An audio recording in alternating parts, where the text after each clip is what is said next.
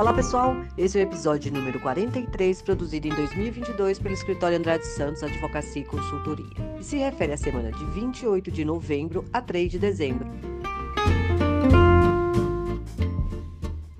Bom, essa semana nós não tivemos publicações trabalhistas relevantes na seara legislativa, não tivemos normas sendo publicadas, portanto, nós vamos dedicar esse espaço aqui a tratar de temas que são do, do mundo do trabalho, que eu considero relevante para esse momento, né, do ano.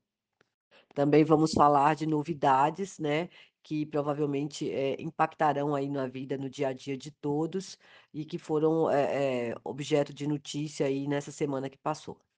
E como primeiro tema, nós temos as férias coletivas, que é algo que acontece muito nessa época do ano, portanto, eu considero interessante a gente falar sobre isso. Bom, primeiro vamos recapitular o que vem a ser férias. Férias é aquele período que o trabalhador, eh, tem direito para descansar, normalmente de 30 dias. Esse direito só é adquirido após um período de 12 meses de trabalho, que é chamado período aquisitivo. Portanto, após esses 12 meses, se inicia um período considerado chamado de período concessivo ou período de usufruto.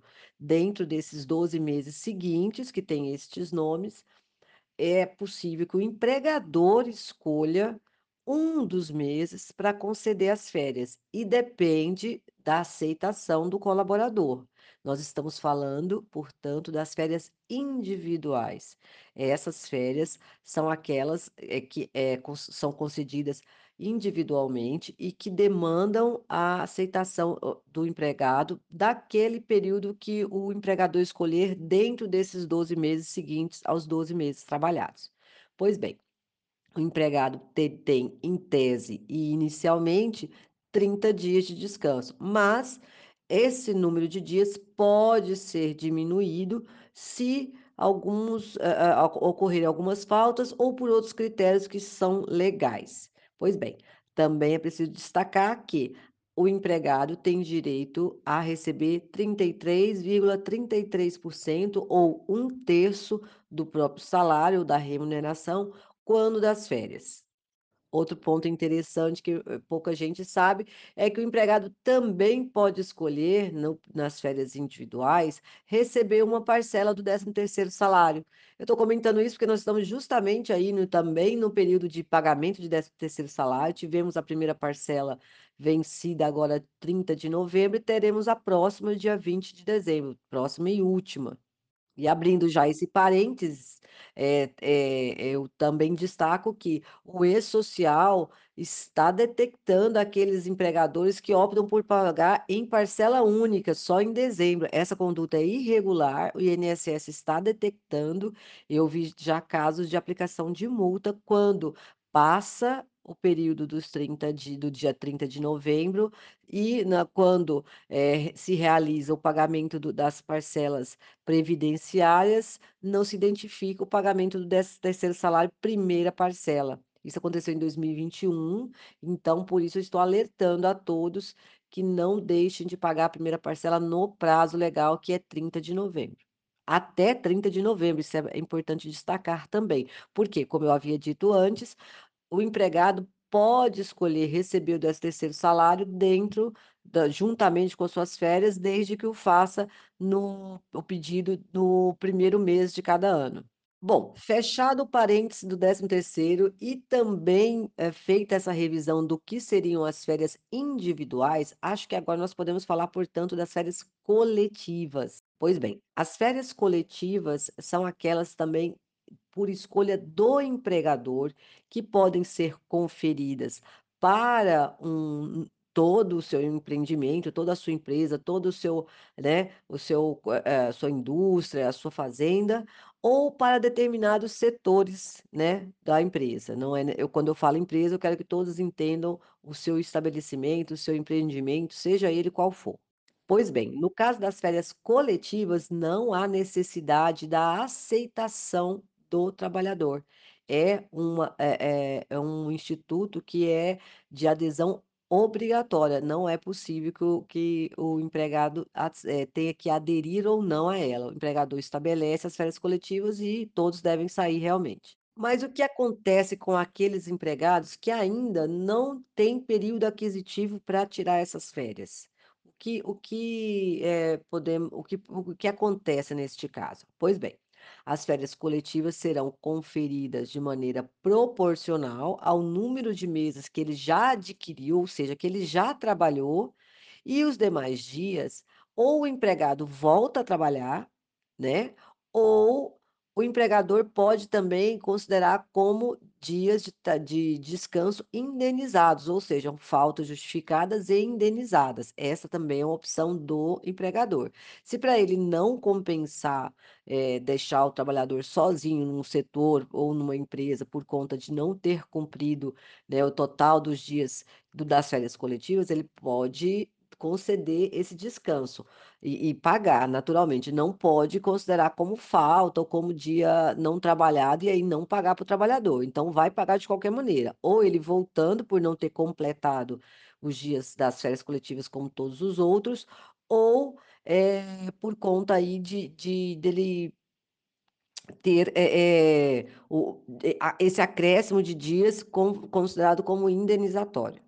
E aí, nesse aspecto, também é importante destacar que para aqueles empregados que ainda não adquiriram o direito às férias integrais, né, ou seja, não completaram o período aquisitivo, a concessão das férias coletivas zera esse período, zera. Ou seja, a partir das férias coletivas começa a se contar novo período aquisitivo, para aqueles trabalhadores que não têm o ano completo ainda, tá, pessoal? Não tem o período aquisitivo completo. Então, normalmente, aqueles trabalhadores que estão no primeiro ano de empresa, no no seu primeiro ano de empresa. Então, concedeu-se as férias coletivas, automaticamente as férias as próximas férias desse trabalhador serão concedidas considerando a data das férias coletivas. Bom, mas algumas formalidades precisam ser tomadas quando da concessão das férias coletivas. Se no caso das férias individuais, a comunicação tem que ser hã, tem que acontecer ao empregado no mínimo 30 dias antes do início delas, no caso das férias coletivas, não. Somente há necessidade de uma antecedência de 15 dias, e esses 15 dias é para comunicação ao ao Ministério do Trabalho. Sim, essa este é um dos requisitos da concessão das férias coletivas, esta comunicação a um órgão que represente o Ministério do Trabalho, normalmente delegacias do trabalho que tem em cada município. Bom, então nessa comunicação, também o empregador precisa informar qual é o estabelecimento, né, se ele tem mais de uma unidade, quais são as suas filiais, seus estabelecimentos, ou quais são os setores que serão compreendidos nas férias coletivas. Bom, daí, comunicado, o órgão do Ministério do Trabalho se comunica também aos sindicatos da categoria dos trabalhadores e aos próprios trabalhadores. E aí, neste caso, pode ser feito através de murais, não é obrigatória a coleta da assinatura do trabalhador, quando como no caso das férias individuais. Mas eu recomendo que mesmo, eh, não sendo obrigatório, por cautela, seja feita essa coleta de assinaturas de ciência de do do trabalhador, do início e do final das férias coletivas. Bom, daí se acabam as diferenças e, eh, as férias coletivas têm também características semelhantes às férias individuais. Quais sejam? A necessidade delas iniciarem pelo menos 2 dias antes de um descanso do trabalhador. Então, por exemplo, se, eh, na quarta-feira é feriado, essas férias não podem ser concedidas na segunda-feira, porque no dia de feriado seria um descanso desse trabalhador. Então as férias não podem ser concedida concedidas pelo menos 2 dias antes de um dia de descanso, assim como são as individuais. Ah, o pagamento também acontece da mesma forma do da das férias individuais, ou seja, o empregado tem direito a 1/3 do salário a mais, né, aquele famoso 33,33%, proporcional ao número de dias das férias coletivas, naturalmente, e deve receber essas férias pelo menos 2 dias antes do início da concessão. ou seja, do início do usufruto, do início das férias coletivas. Por fim, eu destaco que as férias coletivas, ela tem uma característica interessante que é de ser possível que o empregador a utilize a qualquer tempo que lhe for interessante, que for interessante para o empreendimento. Por exemplo, no caso de uma crise econômica, nós tivemos na época do Covid a possibilidade de concessão das férias coletivas, que muitas empresas usaram justamente para proteger o, o trabalhador e, né, a, a, a, própria manutenção do emprego, né? Bom, também no caso, assim, de um período, né, de de crise interna do próprio da própria empresa ou momentos de entre safra, momentos de de em que a atividade produtiva daquela empresa não está no seu auge, não é necessário aquele número total de de trabalhadores, né, em determinado setor, por exemplo, o setor produtivo terminou de entregar toda a sua produção e e então ficaria apenas o setor comercial, o setor produtivo entraria em férias coletivas até uma nova remessa. São exemplos aí que a gente dá de férias coletivas que são para atender ai ao interesse do empregador. Bom, e agora eu vou falar rapidamente sobre 2 assuntos interessantes que, eh, surgiram aí, né, na mídia nacional e que eu vou deixar aqui registrado porque eh, não embora não sejam diretamente ligados a ao mundo do trabalho, e sim ao mundo previdenciário, mas eu acho que todos têm interesse em saber alguma coisa. Pois bem, estou falando da revisão da vida toda. Que que seria a revisão da vida toda? É uma revisão para alguns algumas pessoas, né, que preencherem determinados requisitos sobre a pensão, aposentadoria, auxílio-doença, enfim, todas as verbas que o o trabalhador, que o empregado tem direito que sejam oriundas da previdência social, né, ou seja, né, que venham do do INSS, todos eles esse é o primeiro requisito, né, todos eles têm direito a essa chamada revisão da vida toda, ou seja, verificar se essa aposentadoria, se essa pensão, se esse auxílio-doença, eh, poderia ter sido pago com valores maiores, e aí, agora nós podemos falar também dos outros requisitos. Bom, e são esses: ter contribuído para a previdência social antes de julho de 94, ou seja, antes do Plano Real. Esse é o primeiro requisito. Ter se aposentado ou recebido a pensão, ou recebido o auxílio-doença, ou recebido, ah, o auxílio-acidente nos últimos 10 anos, ou seja, a partir de 2012, tá. Essa aposentadoria, ela precisa ter sido concedida antes da última reforma da previdência social, que aconteceu em 3 de novembro de 2019. Então, muito bem, recapitulando, a pessoa precisa estar aposentada ou receber a pensão. Quando eu falar aposentadoria, entendam todas as outras os outros demais benefícios, tá bom? Então ele tem que ter sido, né, conferido aí nos últimos 10 anos, ou seja, a partir de 2012, mas, eh, não pode ultrapassar o limite de 2019. Então nós ta nós temos aí um, né, uma janela de 7 anos, né.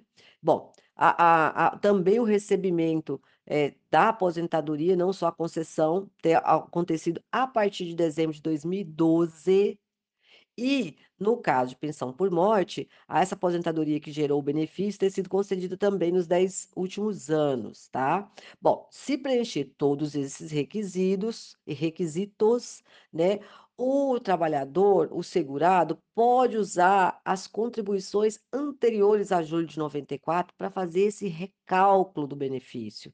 É por isso que se chama revisão da vida toda, porque, eh, muitos trabalhadores, por exemplo, do setor bancário, tinham salários altíssimos antes dessa data, antes do ano de 94, e que na hora de fazer o cálculo da aposentadoria lá em 2012, não entrou. Então isso aí, para muita gente, impactou bastante no no no valor da do do do pensionamento, da aposentadoria, do benefício. Então agora se abriu a oportunidade de fazer essa revisão, tá? E por fim eu preciso destacar, olha, quem está completando os 10 anos agora do recebimento da primeira parcela da aposentadoria, do pensionamento, do auxílio, tem que ser rápido, tem que ser ligeiro, porque há um prazo aí para poder entrar com esse pedido, é um prazo decadencial, ou seja, não entrou, perde, tá. Então procure um um um advogado previdenciário para que ele faça as contas e aí você descubra se faz sentido você ingressar com essa ação e receber esse benefício aí que está atrasado e que tem daí o empregado vai ter direito, o beneficiário, no caso, vai ter direito essa a receber a diferença dos últimos 5 anos, né. Então tem um pretérito, tem um passado aí para ser recebido e o futuro também garantido com esse aumento na parcela do benefício, né, na parcela da aposentadoria. Então, eh, fica aí, né, as dicas são são são informações superficiais, não substituem de maneira alguma uma consulta direta com um profissional da área previdenciária, né, para a a qual eu recomendo que se faça a consulta antes do ingressar com a ação, para não se decepcionar. Às vezes preencheu alguns dos requisitos, mas a os as parcelas antes de 94 não eram maiores que aquelas depois de 94, né. Então tem que preencher todos os requisitos para fazer sentido para poder ingressar. O que o governo calcula é que nem todos vão conseguir preencher esse requisito, ou seja, muitos tão talvez não tenham os valores a maior antes de 94 a compensar entrar com um pedido de revisão da vida toda. Mas eu acho que quem está nessa situação vale a pena dar uma olhadinha. E por fim, nós temos aí uma uma mudança no Pix, né. Ah, saiu uma norma agora, né, no final da semana, apontando aí que haveria haverá limitações para valores para pra realização de Pix noturno. E é o próprio usuário, ou seja, a a pessoa que está fazendo o Pix, que tem a conta corrente, quem vai determinar, eh, os critérios e os valores aí que, salvo engano, estão limitados aí no período noturno para outro titular que não o próprio a própria pessoa que está fazendo a transferência ou o pagamento, eh, a R$ 1.000 no período noturno, considerado pela norma das 20h às 6h, que também pode ser ajustado para 22h às 6h. Mas, eh, eu só quis deixar aqui a informação, certamente toda a rede bancária deve mandar mensagens aí para os usuários, informando dessas novas regras, porque a o ajuste de valores e de horários, eh, para serem, eh eh, conferidos, né, a instituição bancária aceitar o pedido, vai acontecer no período de 24 a 48 horas. Eu entendo que essas normas, elas visam proteger o usuário da rede bancária, por causa dessas, né, esses casos aí inúmeros que nós estamos vendo de sequestro relâmpago e outras formas de de de lesar, né, o o o titular da conta e transferir valores aí indevidos.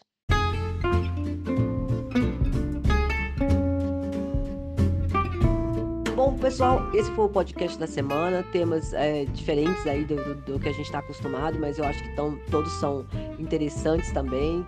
O escritório fica à inteira disposição para esclarecer qualquer ponto que ficou, né, deixa que precisa ser esclarecido, também para receber críticas, sugestões. Por favor, envie e-mail para atendimento@andradesantos.com.br, que todos os e-mails serão respondidos.